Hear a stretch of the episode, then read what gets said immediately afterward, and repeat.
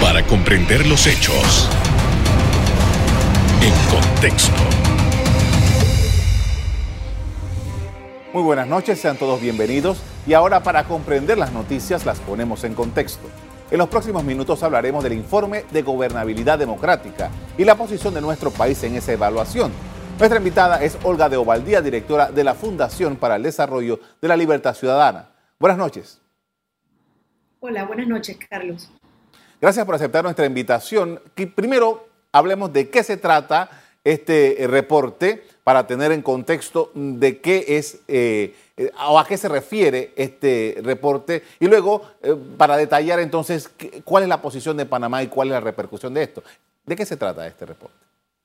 Bueno, como recordarás, cada cierto número de años, cada tres años, hasta este año que se ha pospuesto al, al año 2022, los países de las Américas, aglutinados alrededor de la Organización de Estados Americanos, hacen las cumbres de las Américas.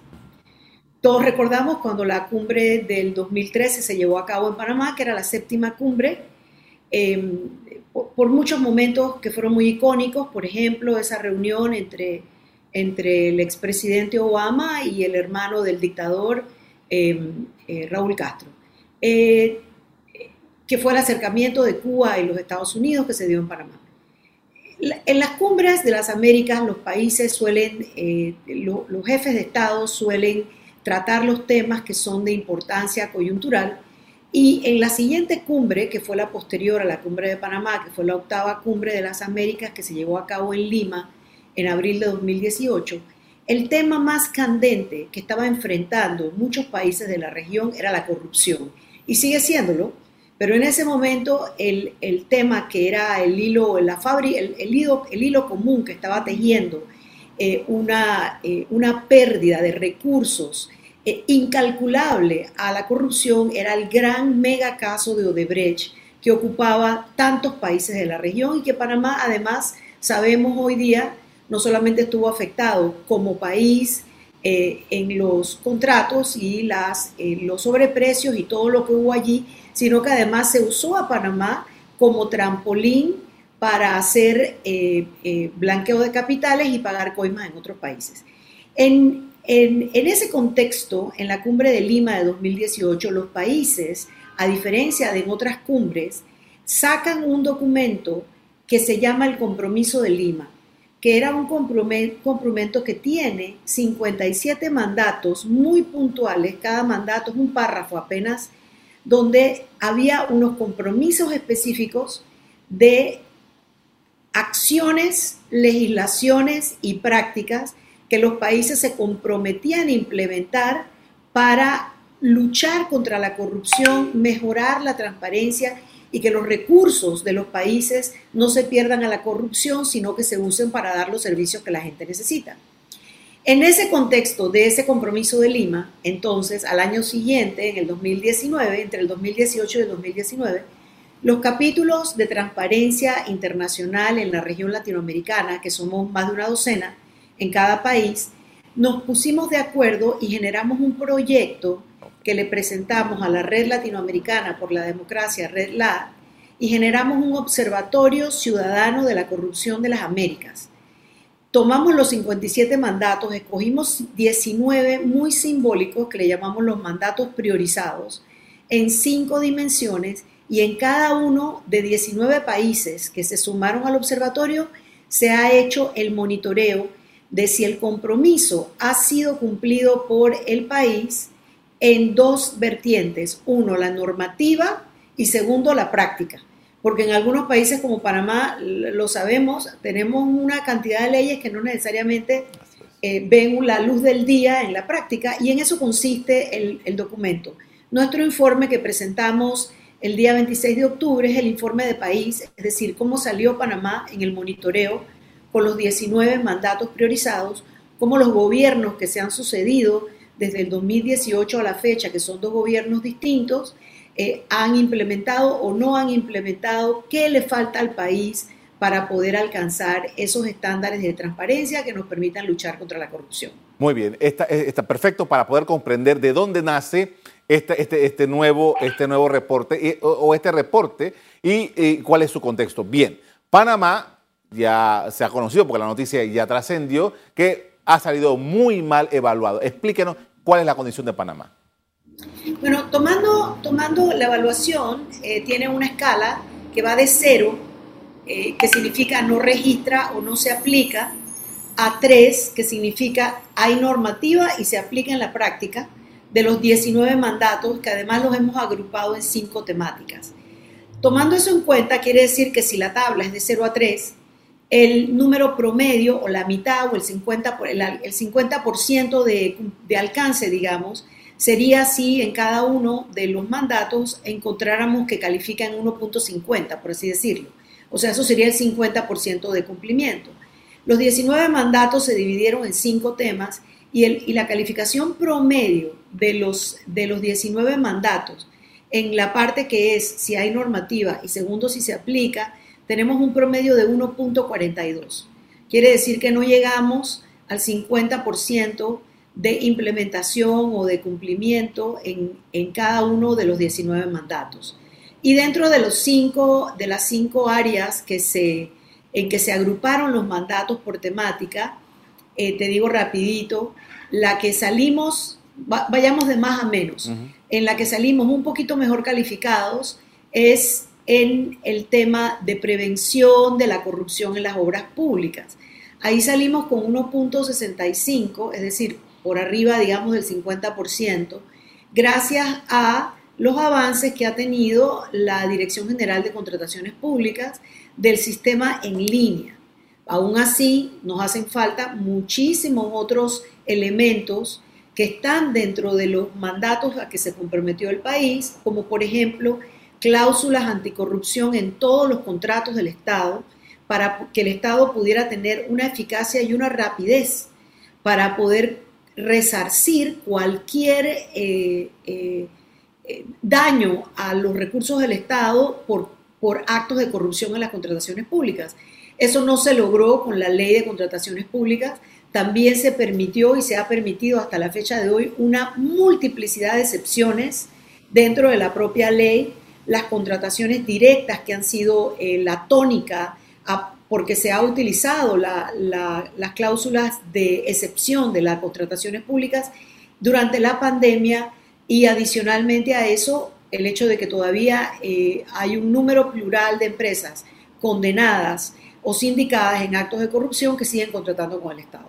Entonces, esa, es esa fue el área donde salimos mejor calificados. Donde salimos peor calificados es un área que conocemos o llamamos eh, fortalecimiento de la,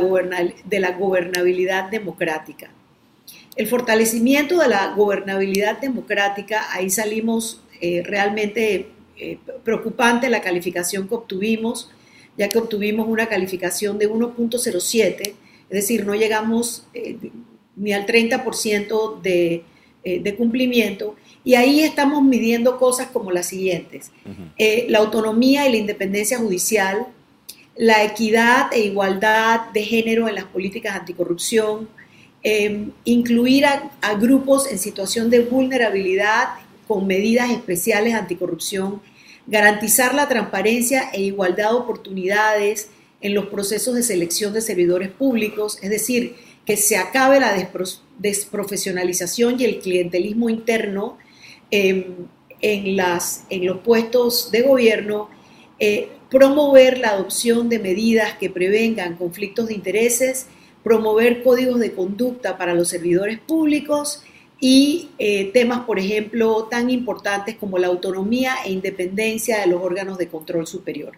Ahí es donde hemos salido, eh, digamos, peor calificados vamos a hacer una pausa. Vamos a hacer una pausa para, para, ir a comerciales y cuando regresemos vamos a entrar en detalle de eh, estos elementos porque me luce de lo que acabo de escuchar es que Panamá ha sido consecuente con su comportamiento por todo este tiempo. Vamos a hacer una pausa comercial. Al regreso seguimos hablando de la calificación de Panamá en materia de transparencia y anticorrupción. Ya volvemos.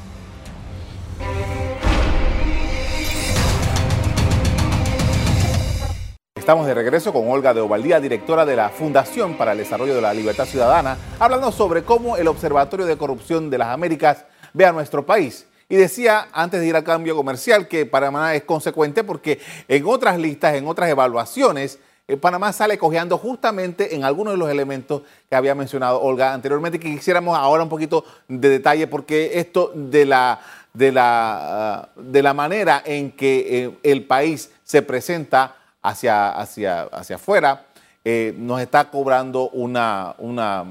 deuda muy alta. Sí, es una, ahí tienes toda la razón, Carlos, es una, es una alta factura que estamos pagando. los otros tres temas, que también son temas que se nos califica constantemente, son la transparencia, acceso a la información y protección a denunciantes, acceso a la información pública, quiero decir. Eh, ya sabemos que hemos estado observando una, eh, un, vamos a decir, una, una, falta de transparencia proactiva en, ciertas, en ciertos aspectos y, e inclusive un retroceso en la forma que el Estado está transparentando la información pública. También eh, el tema de la cooperación jurídica internacional y nuestra capacidad de ser un, eh, un Estado que ayude y realmente coopere, sea cooperante en la prevención eh, de, los, de los flujos ilícitos y el, y el blanqueo de capitales que caracteriza a una multiplicidad de delitos, incluyendo eh, temas de crimen organizado que nos están afectando directamente al país, incluyendo el narcotráfico y la trata de personas. Y finalmente el tema de financiamiento a la política, que como sabemos es, suele ser la, sala, eh, la antesala de la corrupción. Efectivamente, con los 19 mandatos que fuimos eh, verificando, se hizo además un proceso muy interesante, cooperativo, entre organizaciones no gubernamentales, fuimos ocho organizaciones no gubernamentales que llevamos a cabo el monitoreo a través de una plataforma eh, regional eh, y levantando información directamente con las oficinas de gobierno en Panamá que están encargadas o a quienes les atañe esos mandatos que estábamos tratando de verificar cómo habían sido implementados. Entonces, uno de los temas que creo en donde también tenemos que mirar eh, muy de cerca dónde estamos, cómo estamos, es en el tema de la cooperación jurídica internacional. Porque la cooperación jurídica internacional es lo que permite el combate al cohecho, al soborno internacional, al crimen organizado y al lavado de activos y recuperación de activos. Uno de los puntos donde salimos también pobremente calificados, que es el los mandatos tienen número el mandato número 41, por ejemplo, impulsar medidas para permitir el embargo preventivo, la extinción de dominio y la confiscación de activos producto de la corrupción. Ese es un tema que ya sabemos, estamos, se ha hablado mucho, especialmente en estas últimas dos semanas, porque se va a cerrar la legislatura y es una, una normativa que se presentó desde MEF el 28 de abril, cuando cerró la legislatura anterior. Ese es, una, ese es un brazo de, de cooperación internacional que que tiene sus medidas de seguridad para ser aprobado, para ser utilizado. No es una carta blanca para ir confiscando izquierda-derecha, ni mucho menos. Pero bien utilizado es una herramienta que ha servido no solo a las Américas, a África, en Oriente y en otros lados para poder que esos recursos que se pierden a la corrupción se retornen a los países para que sean utilizados en servicios que sirvan a toda la población. La verdad que es un tema eh, en el cual sí estamos en deuda y, y nos los califican y nos miden por ello desde afuera. Me llama la atención, Olga, que usted menciona que eh, eh, hay representantes de, sus organizaciones que van a, las instituciones y preguntan y tal y tal. Y quisiera saber, porque ya es Panamá, con esto, con la fundación que usted representa, tiene más de 20 años en esto. ¿Cuál es el grado que ustedes han podido concebir? ¿Cuál es el grado de compromiso de los funcionarios políticos en función de, servidores públicos con este tipo de políticas y, para precisamente lograr que el país mejore y también la administración pública mejore? Mira, ese es un tema eh, realmente complejo porque al final nosotros tenemos, sabes que aquí en Panamá realmente tenemos desde la constitución para abajo nosotros tenemos, o desde la constitución para arriba, no sé dónde la ponemos, si en el techo o en el piso, pero eh, eh, como, como para mirar desde dónde salen las estructuras eh, en las cuales estamos viviendo y en las cuales se trabajan estos temas. La realidad es que seguimos teniendo instituciones extremadamente presidencialistas, instituciones de gobierno que en lugar de tener estructuras que protejan, den la seguridad, permitan que las personas hagan una carrera en el servicio público, como es en otras latitudes, a las cuales a los puestos se llega por mérito, concurso, el funcionario técnico de carrera tiene un lugar eh, que es distinto a los funcionarios de confianza política que obviamente quienes, quienes ganen las elecciones van a colocar a la, cabeza de ministerios, por ejemplo. Eh, nosotros vemos que en nuestro país cada, cada cinco años, y pareciera que el problema se va agudizando en lugar de mejorarse, cada cinco años tenemos un cambio y, ha sido la tónica durante, las, eh, durante la nueva república, durante la nueva democracia que hemos vivido a partir del año 89, con, las, con los, eh, ya que hemos tenido sustitución de gobierno de acuerdo a las elecciones, cada elección, nosotros lo que vemos es que hay un cambio radical y que tampoco respeta las posiciones técnicas, las posiciones eh, que están supuestas a ser llenadas por un sistema de mérito. Hemos tenido avances en que se pasa, por ejemplo, una ley de carrera judicial y también se pasa una, una ley de carrera de servicio público. Pero ahora mismo entiendo, y espero no estarme equivocando en el porcentaje, de todos los funcionarios del país, de todos los servidores públicos, si acaso creo que no llega al 30% de esos, de esos servidores públicos los que son parte de la carrera administrativa. Entonces, eh, tenemos que entender que si no hay una profesionalización en el servicio público, el servidor público siempre va a estar a merced de la voluntad del jefe o el ministro o la cabeza de la institución. Si esa cabeza de esa institución está politizada, entonces todo va a permear hacia abajo como un servicio politizado. Creo que, uno de, las, de los temas donde la calificación o la verificación que hicimos lo, lo, eh, lo comprueba es casualmente en el tema de que las instituciones de control que deberían actuar completamente independiente no actúan independientemente. Igualmente hay una eh, clara injerencia de un poder sobre el otro donde debería haber una independencia. Con esto vamos a hacer otra pausa para comerciales. Al regreso seguimos en el análisis de este tema que cada día encuentra más situaciones complejas. Ya volvemos.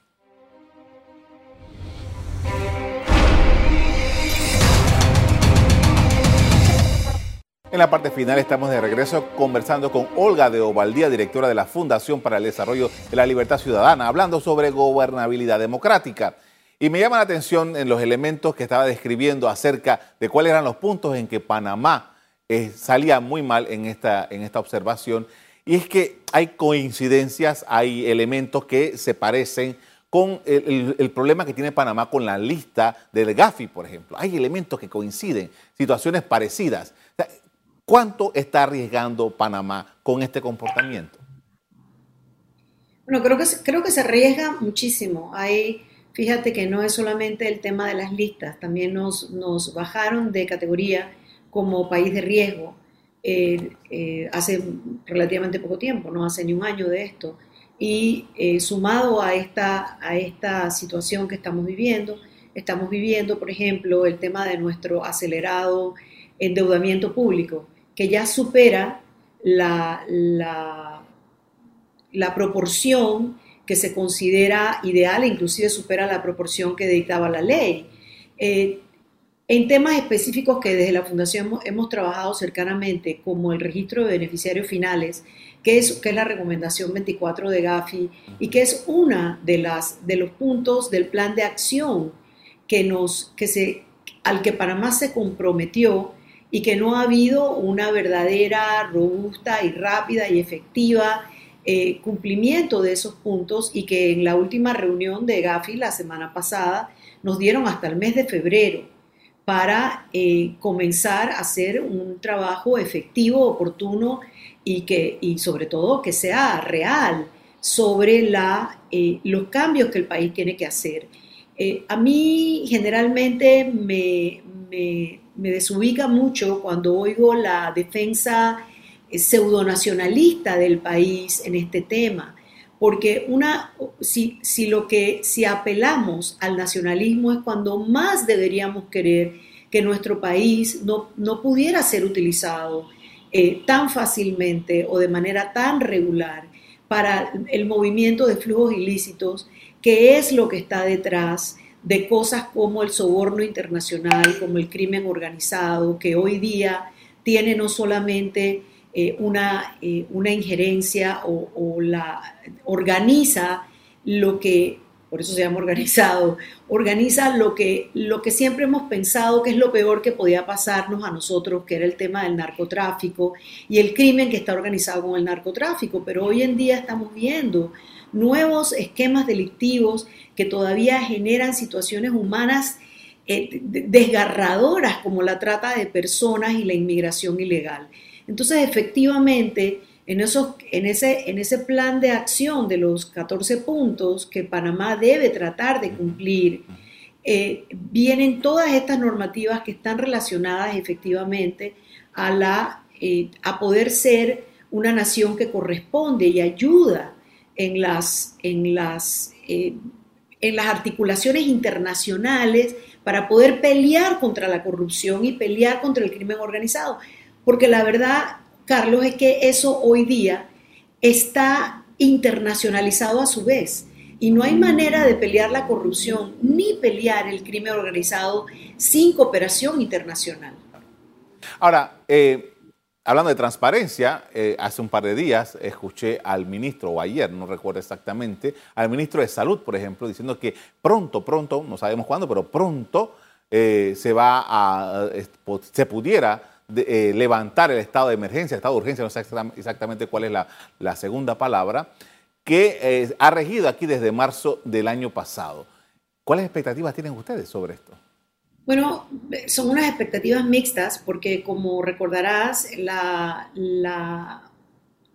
el primer decreto que llama a la emergencia en realidad ni siquiera se basa en el código sanitario, sino que lo basan en poder entrar a hacer las compras directas y rápidas usando la cláusula de emergencia, de compras de emergencia de la ley de contrataciones públicas. Luego, en el segundo decreto y los posteriores se han basado en lo que el Código Sanitario habla sobre eh, los temas de emergencias eh, eh, de salud, epidemias, lo que bueno llamamos hoy día la pandemia. El decreto dice o genera una excepción de rendición de cuentas eh, y una serie de excepciones que mientras hemos estado bajo el decreto, por eso no hemos visto una verdadera rendición de cuentas técnicas. Hemos visto campañas millonarias, lo sabemos, porque se han hecho contratos millonarios de relaciones públicas em, por parte del Ejecutivo, pero no hemos visto la rendición de cuentas que debe haber en cualquier proveeduría del Estado. El decreto dice que cinco días después del último eh, consejo de gabinete en el cual se lleve a cabo el cambio, vamos a entonces, tienen cinco días para presentar la, rendición de cuentas. Eh, creo que no solamente nosotros, la nación entera está a la espera de cómo va a ser esa rendición de cuentas después de más de 18 meses de estar en un estado de excepción. Y cuando vemos que siguen ocurriendo uno y otro y otro, eh, eh, situaciones de contrataciones directas que no parecen estar relacionadas con la pandemia, como este nuevo contrato de seguridad del IDAN, que entiendo que es por 34 millones de dólares, eh, que también ha sido, eh, se ha invocado una contratación directa. Hay contrataciones directas que pareciera que van a pasar ahora, temas culturales, temas del bicentenario que está avisado hace mucho tiempo y que pareciera que van a entrar bajo esa misma eh, eh, excepción de contrataciones directas. La realidad es que ese, ese Estado tiene que acabar, porque mientras ese Estado continúe, lo que estamos viendo es que no hay manera de tener transparencia ni pre ni post, ni controles pre ni post en, la, en el uso de los recursos que son de todos.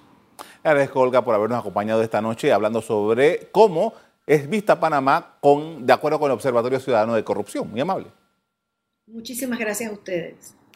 Efectivamente, el Observatorio Ciudadano de Corrupción recomendó a las autoridades del país garantizar la independencia y la separación de los tres órganos del Estado, para que exista un verdadero equilibrio en el ejercicio del poder. Hasta aquí el programa de hoy. A ustedes les doy las gracias por acompañarnos. Me despido invitándolos a que continúen disfrutando de nuestra programación. Buenas noches.